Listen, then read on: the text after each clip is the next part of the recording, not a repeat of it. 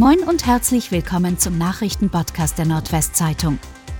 Heute ist Dienstag, der 27. September. Und das sind die regionalen Themen. Brand in Seniorenheim fordert drei Todesopfer.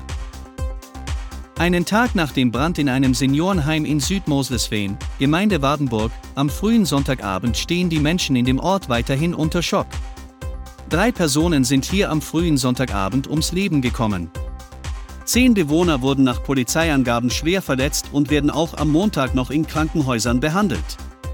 Gut 20 Heimbewohner sind mit dem Schrecken davongekommen. Alle unverletzten Überlebenden haben die Nacht zum Montag in einer Notunterkunft zugebracht. Zur Brandursache ermittelt die Polizei noch. 44-Jähriger stirbt nach Unfall in Emsteck. Ein tödlicher Verkehrsunfall hat sich am späten Montagnachmittag auf der alten Bundesstraße zwischen Emsteck und Westeremsteck ereignet. Nach bisherigen Erkenntnissen der Polizei war ein 44-Jähriger aus Emsteck mit seinem Auto nach einer Rechtskurve auf die Gegenfahrbahn geraten, wo es mit dem Wagen einer 34-Jährigen aus Kappeln kollidierte. Der 44-Jährige verstarb noch an der Unfallstelle, sein 30 Jahre alter Beifahrer, ebenfalls aus Emsteck, wurde lebensgefährlich verletzt. Er wurde mit einem Rettungshubschrauber in eine Klinik geflogen. Die 34-jährige Frau und ein dreijähriges Kind, das mit ihr im Auto saß, wurden schwer verletzt.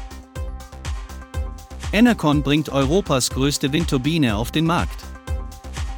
Der Auricher Windkraftanlagenhersteller Enercon präsentiert in diesen Tagen auf der Messe Hamburg Wind Energy eine Weltneuheit.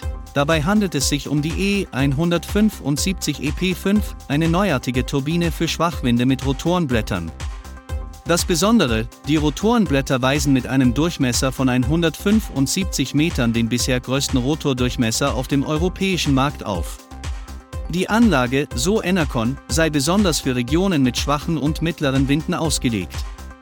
Dort helfe sie, die Kosten für die Umwandlung von Windenergie in Strom weiter zu senken.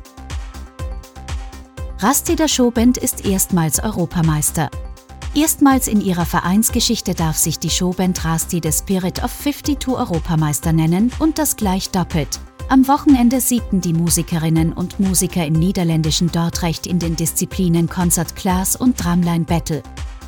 An der Europameisterschaft nahmen Dramchorgruppen aus Frankreich, Irland, Großbritannien, den Niederlanden und Deutschland teil. Mitarbeiter einer Tankstelle in Aalhorn mit Schusswaffe und Messer bedroht. Unverletzt blieben zwei Mitarbeiter einer Aalhorner Tankstelle nach einem bewaffneten Überfall am Sonntagabend. Gegen 21.50 Uhr hatten unbekannte Täter die Tankstelle betreten und die Angestellten mit Schusswaffe und Messer bedroht. Sie konnten mit Bargeld und Tabakwaren flüchten. Die Polizei ermittelt nun und sucht nach Zeugen.